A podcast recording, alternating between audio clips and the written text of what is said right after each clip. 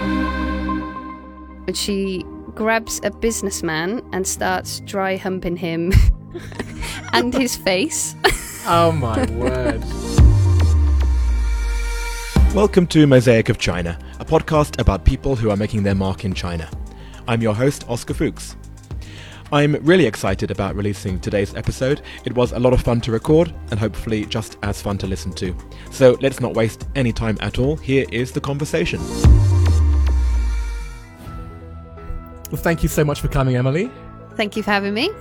I'm here with Emily Madge, and Emily is the head of Asia for conservation, welfare, and education at Sea Life. Indeed, I am. And we met uh, actually in the last year. We were at um, an event which was being held by our artist friend Tom. Isn't that right? Which makes us sound very cultured, yes. Yes, that's that's exactly what I was going for. and when you told me what you did, I thought, oh, you know what? I have to have you on this podcast, and we'll find out why in a moment. But before we do, the first thing I ask everyone is, what is the object that you've bought, which in some way typifies your life here in China? So I've brought with me a um, diving mask. Oh, very good. And I have brought this because I work for an aquarium called Sea Life, and I look after the Asian aquariums we have as part of the conservation, welfare, and engagement. So I'm based here in Shanghai. Um, I brought the object because not only does it represent my career, um, I'm a marine biologist. I studied at Aberystwyth University, but it also represents my love for the ocean, my hobbies, and how I got into my job. Great. Well, that's a lot of details you've already put in there.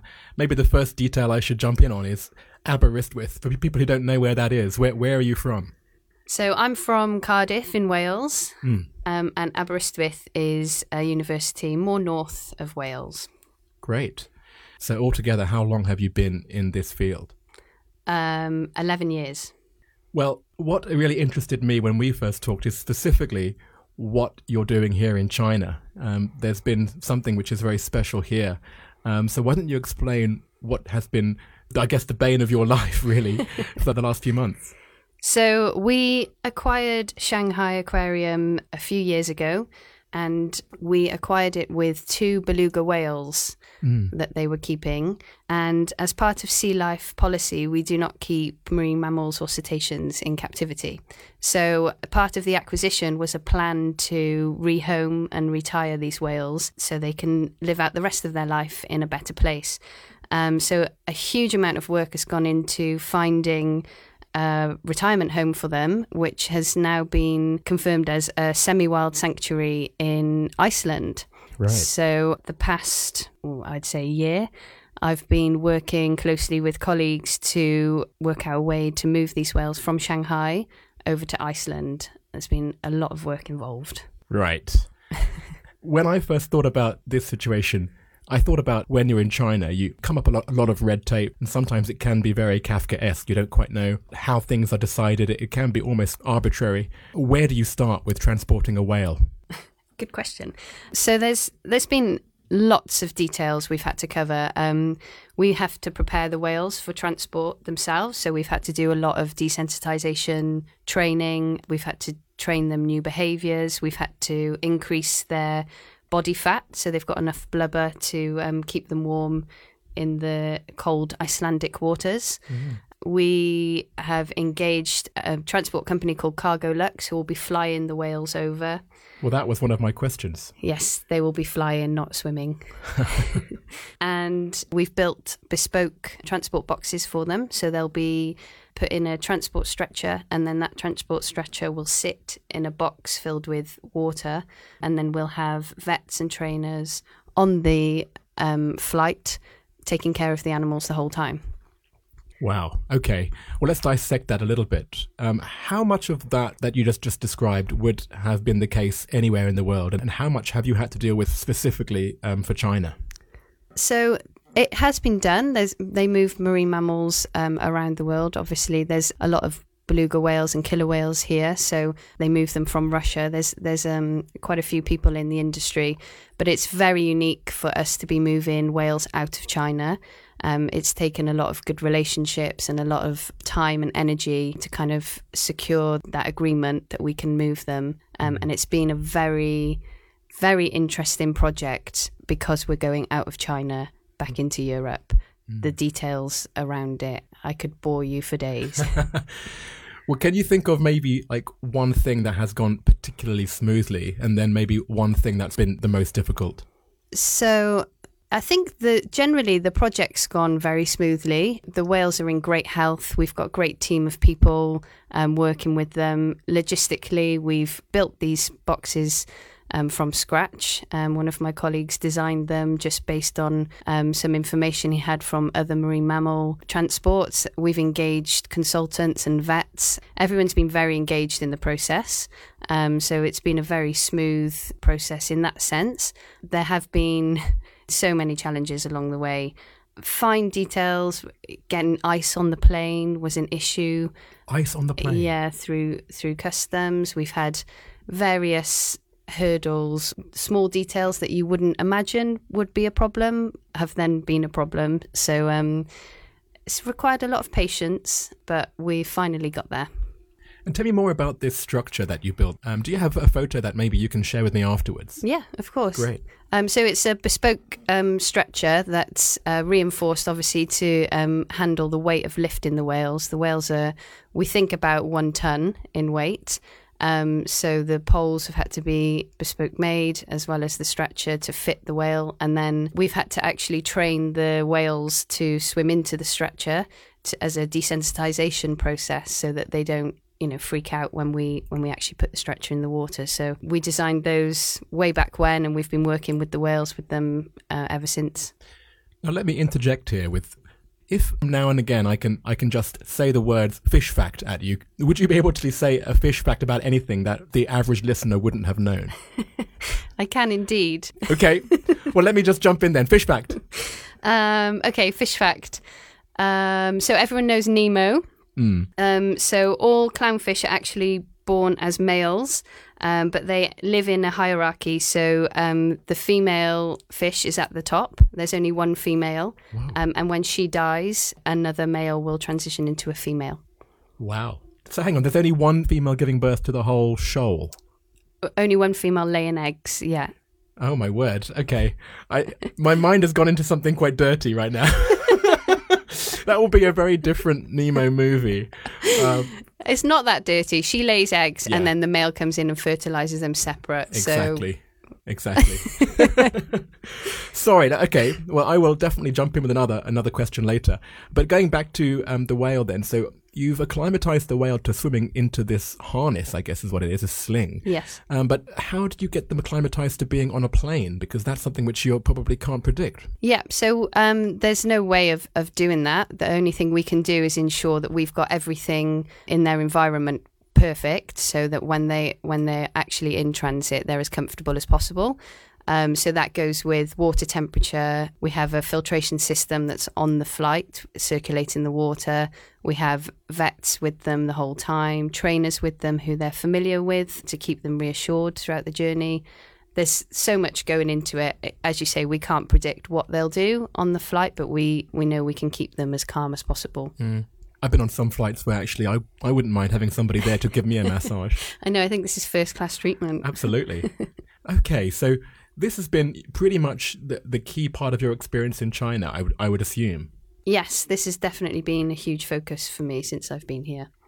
Apart from dealing with a whale, how has your experience in China been different to your other experiences over the last 11 years?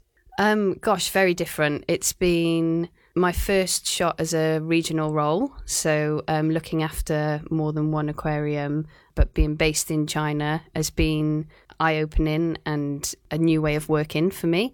Um, Hang on, fish fact. Oh, fish fact. Um, okay.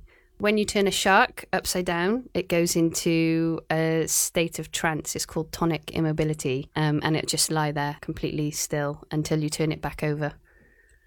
That's exactly like me with gin and tonic immobility. And have you seen this? It's just something you've, you've heard of. Yeah, absolutely. Um, they use it quite a lot in other aquariums cause, so we can do medical checks and stuff. So um, you turn the shark over, you can do a full examination without having to sedate or use any medication. So Wow, yeah, that's, that's handy, right? very handy. Yeah. I mean, I wouldn't want to try it with a great white, but people have. Wow. okay, well, thank you for that. Going back then to what we were sort of talking about with China, um, in terms of the people you work with here, then, like, how have they managed you coming in? They've been so welcoming. It's been very different for me being in a remote support role to all these other aquariums. So not having a real team um, was a big shock for me. But the the guys in in the China office have been fabulous, and they've I, I think there's only one other foreigner in the office, mm. um, and they do they take care of us, and they've been wonderful. Mm. So. You said it in general, it's not a big deal to have mammals and whales in aquariums in China. What has been your experience of to what extent your situation here in Shanghai is similar to elsewhere in China, or in what way it's unique? No, very unique. I think there's a huge aquarium industry in China. Um, there's so many opening every year and marine mammals are part of that. The the Chinese do love big marine mammals and having that selfie moment and seeing the shows. Um, so what we're doing is quite the opposite. It's very unique in that sense. We had a lot of guests in, and we were we were talking about what we're doing, and we've had good feedback from the guests that have come into the aquarium, and when we've told them about the project. But it's just the new new initiative for, for China, and hopefully will influence and educate some of the Chinese guests who, who do like aquariums and who do visit marine mammal parks to kind of just perhaps start thinking differently about marine mammals in captivity. Right. So your point is that it's more an education in ecology and sustainability, and it's not about the entertainment side as much as the education side. Of course, yeah. Okay. Fish fact. Ah, um, okay. Fish fact. Oh, um, so when a starfish eats, it expels its stomach out of its mouth, um, digests the food externally, and then sucks it up and sucks its stomach back in to, to take it in. Wow. You just look amazed by that. Yeah, I'm amazed. so it's like is it like um like flypaper where it sticks to the stomach and then you can just bring it in? No, it surrounds the food and then all the digestive enzymes digest it outside well, the body, outside the body, and wow. then it like sucks it up when it's all more liquidized. Right. And do you know how often they feed? Not that often. Once a day. Right. Because it doesn't expend a whole bunch of energy to, to. Yeah, and they don't really move around a lot. You mm. know, they don't need that much food. right. Thank you. These are these are good. These facts. Um, well, we talked about what you're doing now. So, how on earth did you get to to this point? So I started my career in in Weymouth, um, working for the same department. Where is Weymouth for those who don't know Sorry, the UK? it's um, south of England, a lovely little town in the south of England that I'm mm. very fond of, and. I started my career there working for this department and just had opportunity really to travel and support other sites. It's been, I guess, a lot of spontaneous decisions and sacrifices, but also wonderful options that have led me to now living in China. I certainly don't take the easy route. Um, I'm up for taking random challenges on, whether they be in China or wherever. Um, but it leads to a unique and fun life. And I've met some incredible people along the way. And what was your very first job in this field? Do you remember that? so I started as a jellyfish aquarist. Oh. Um, so we were breeding jellyfish to supply to the other sea life aquariums in UK and Europe. Quite random. Right. As a first job. And then I moved on to doing the same for seahorses. So we'd breed jellyfish and seahorses for display in other sea life centres. So we weren't taking them from the wild, we were captive breeding them. I guess there must be quite a few people who'd study marine biology, but probably it's quite rare to, to land the job, even though it was just jellyfish. Like you say, it was random, but I bet it was pretty lucky at that point. Very lucky. Right. I think when I chose to do marine biology, everyone was saying to me, there's no money in animals or dead people. Oh, what? this was the advice I was given, yes. But everyone dies. I, I thought... know, but apparently there's no money in it. A pathologist. So, oh. um, but I I had such a love for the ocean and was just so interested in it that I went ahead and did the degree, and it was so lucky. I was so lucky to get the opportunity that I was given. Well, then obviously somebody who was your senior back then told you that piece of advice. If there was a youngster here in the room saying, I wanted to do this, what advice would you give them then, admitting that it was lucky?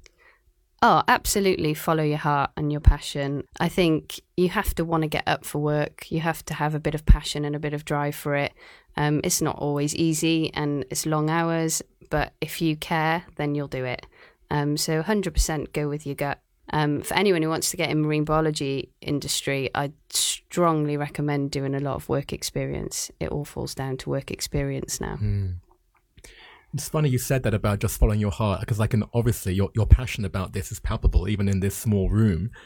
And it reminds me that you actually haven't had a very easy time, especially in the last year with with health issues. So last year was certainly the most challenging year of my life so far. Um, you know, it was nothing major, but it was an accumulation of different stresses. Um, settling into China, settling into the new job. It just all happened in one year very, very challenging, but very grateful to be where I am now. Um, and just makes you a stronger person, right? If you, you know, if you go through things like that and you come out the other end with a smile, it was all worth it. Absolutely. Well, look, thanks so much for that. It's been a pleasure speaking to you about this. Before we go into the next section, I have to obviously say fish fact. Oh, okay. Um, fish fact, fish fact. Male anglerfish glue themselves to the female vagina to mate. What? okay.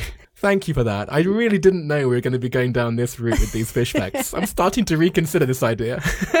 Sorry, I'll keep it clean from now on. Okay. What we'll do is we'll move on to the next section. Okay.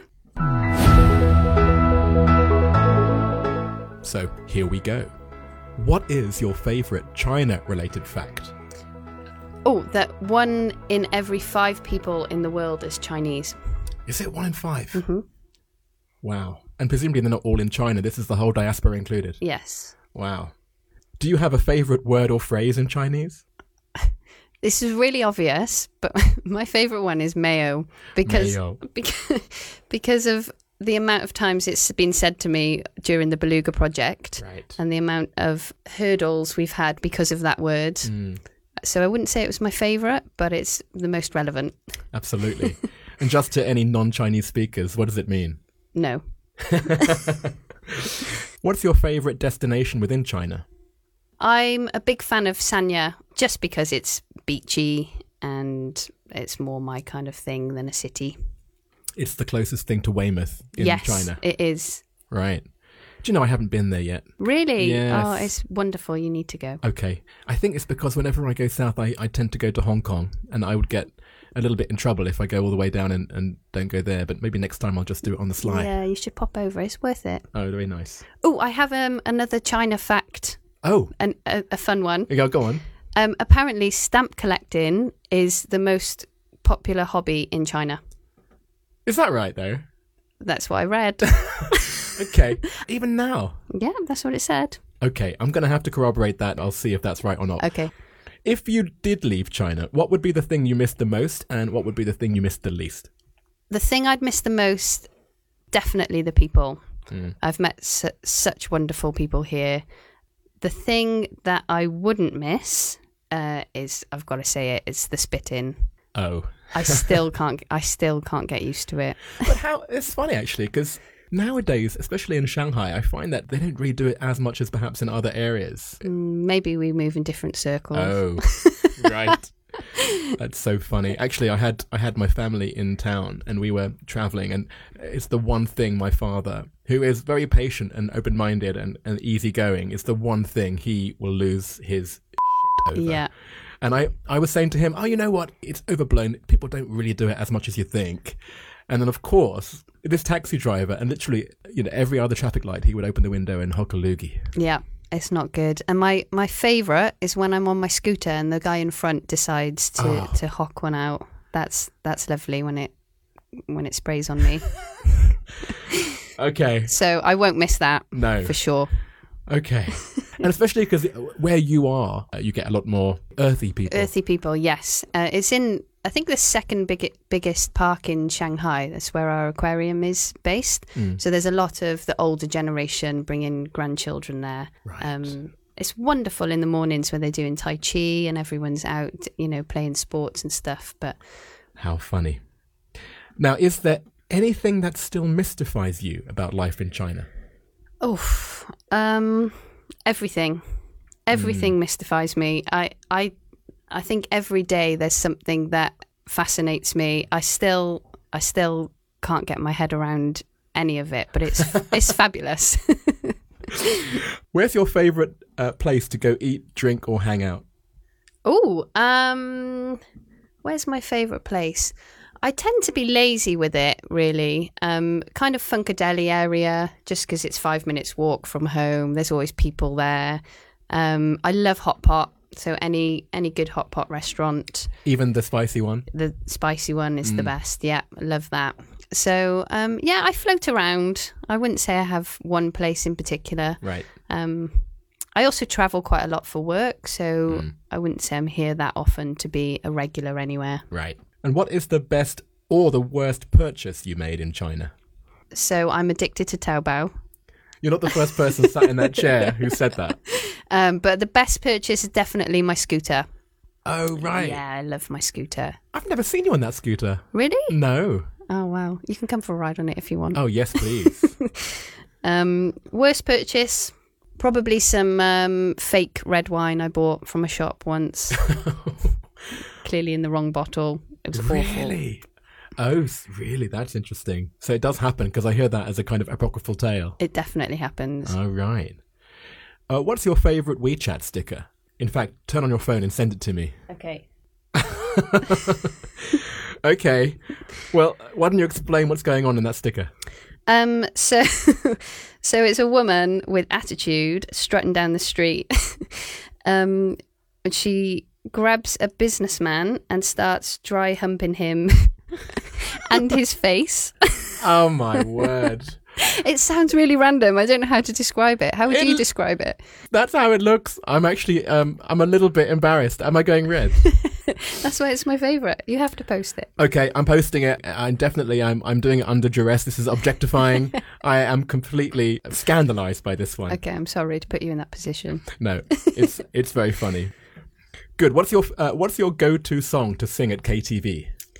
Um, so I'm not much of a singer at KTV. I'm usually the one sat down watching, drinking the wine. Hmm. But I would go Hey Jude Oh, if I had to. even with all the long la la la. Yeah, it gets everyone going. Everyone joins in with the la-las. Really? Yeah. Yeah. Maybe it's an end of the night kind of one. Right. Yeah. Well, you don't you don't remember how annoyed you are at the tenth la la la. Yeah.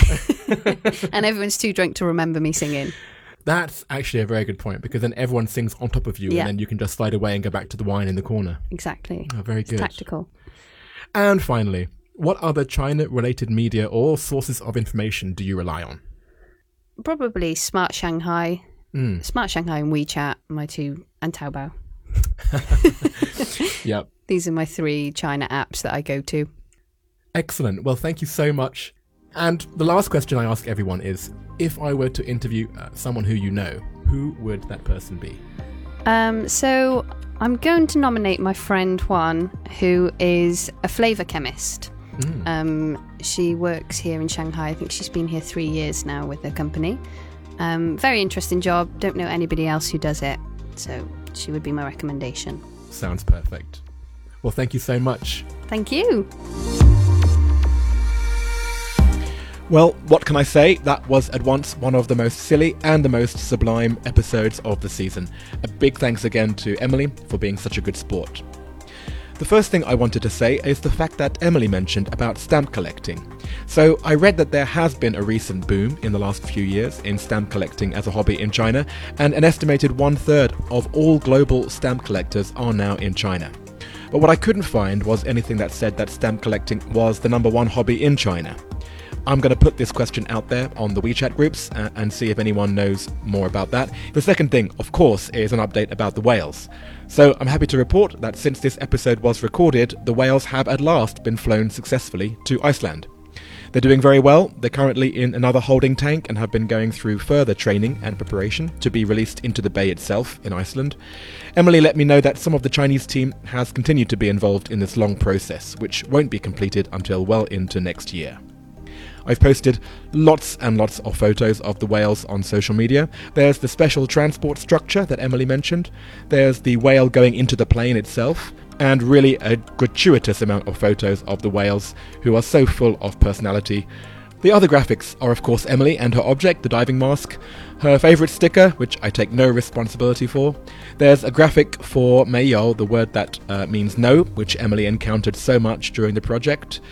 Actually, this graphic is um, a strange panda human hybrid character that I've seen a lot on social media in China, but I have no idea where it comes from, so that's another thing that I need an answer for. I'll ask the WeChat groups, um, but if you know, then please get in touch. There's also Smart Shanghai, there's Funkadelic. Uh, there's also a photo of Sanya in China, side by side with Weymouth in the UK. I haven't been to either place myself, so I was quite surprised to see the vague similarity between the two.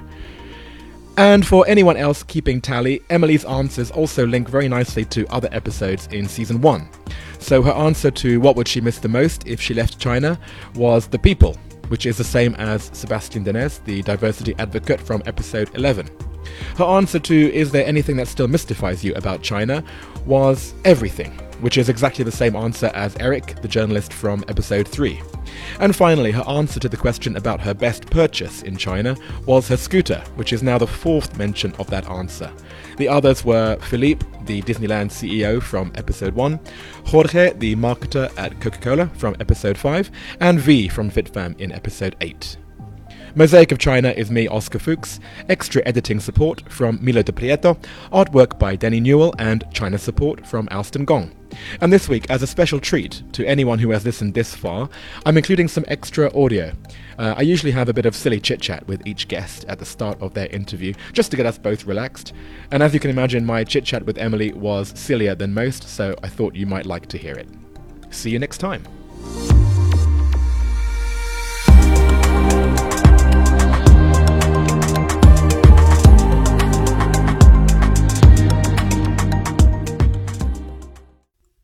Thinking this morning, I have a friend called Jennifer, and she has a really big thing which she doesn't like about men in showers. Right. It's when a man, I think it's usually a man, but you can correct me if you know of any women who do this. When you're in a shower, you blow your nose, you hold one nostril, and bleh, all of it goes out, and then you hold the other one. bleh. I don't think that's a common thing for people to do. I've never seen a man do this, but then I can't say I've watched many men shower. I can confirm I don't do this. Because the steam from the shower, it, it loosens it. And so it's basically running anyway, I think. I mean, I, I'll look out for it. Yeah. I'll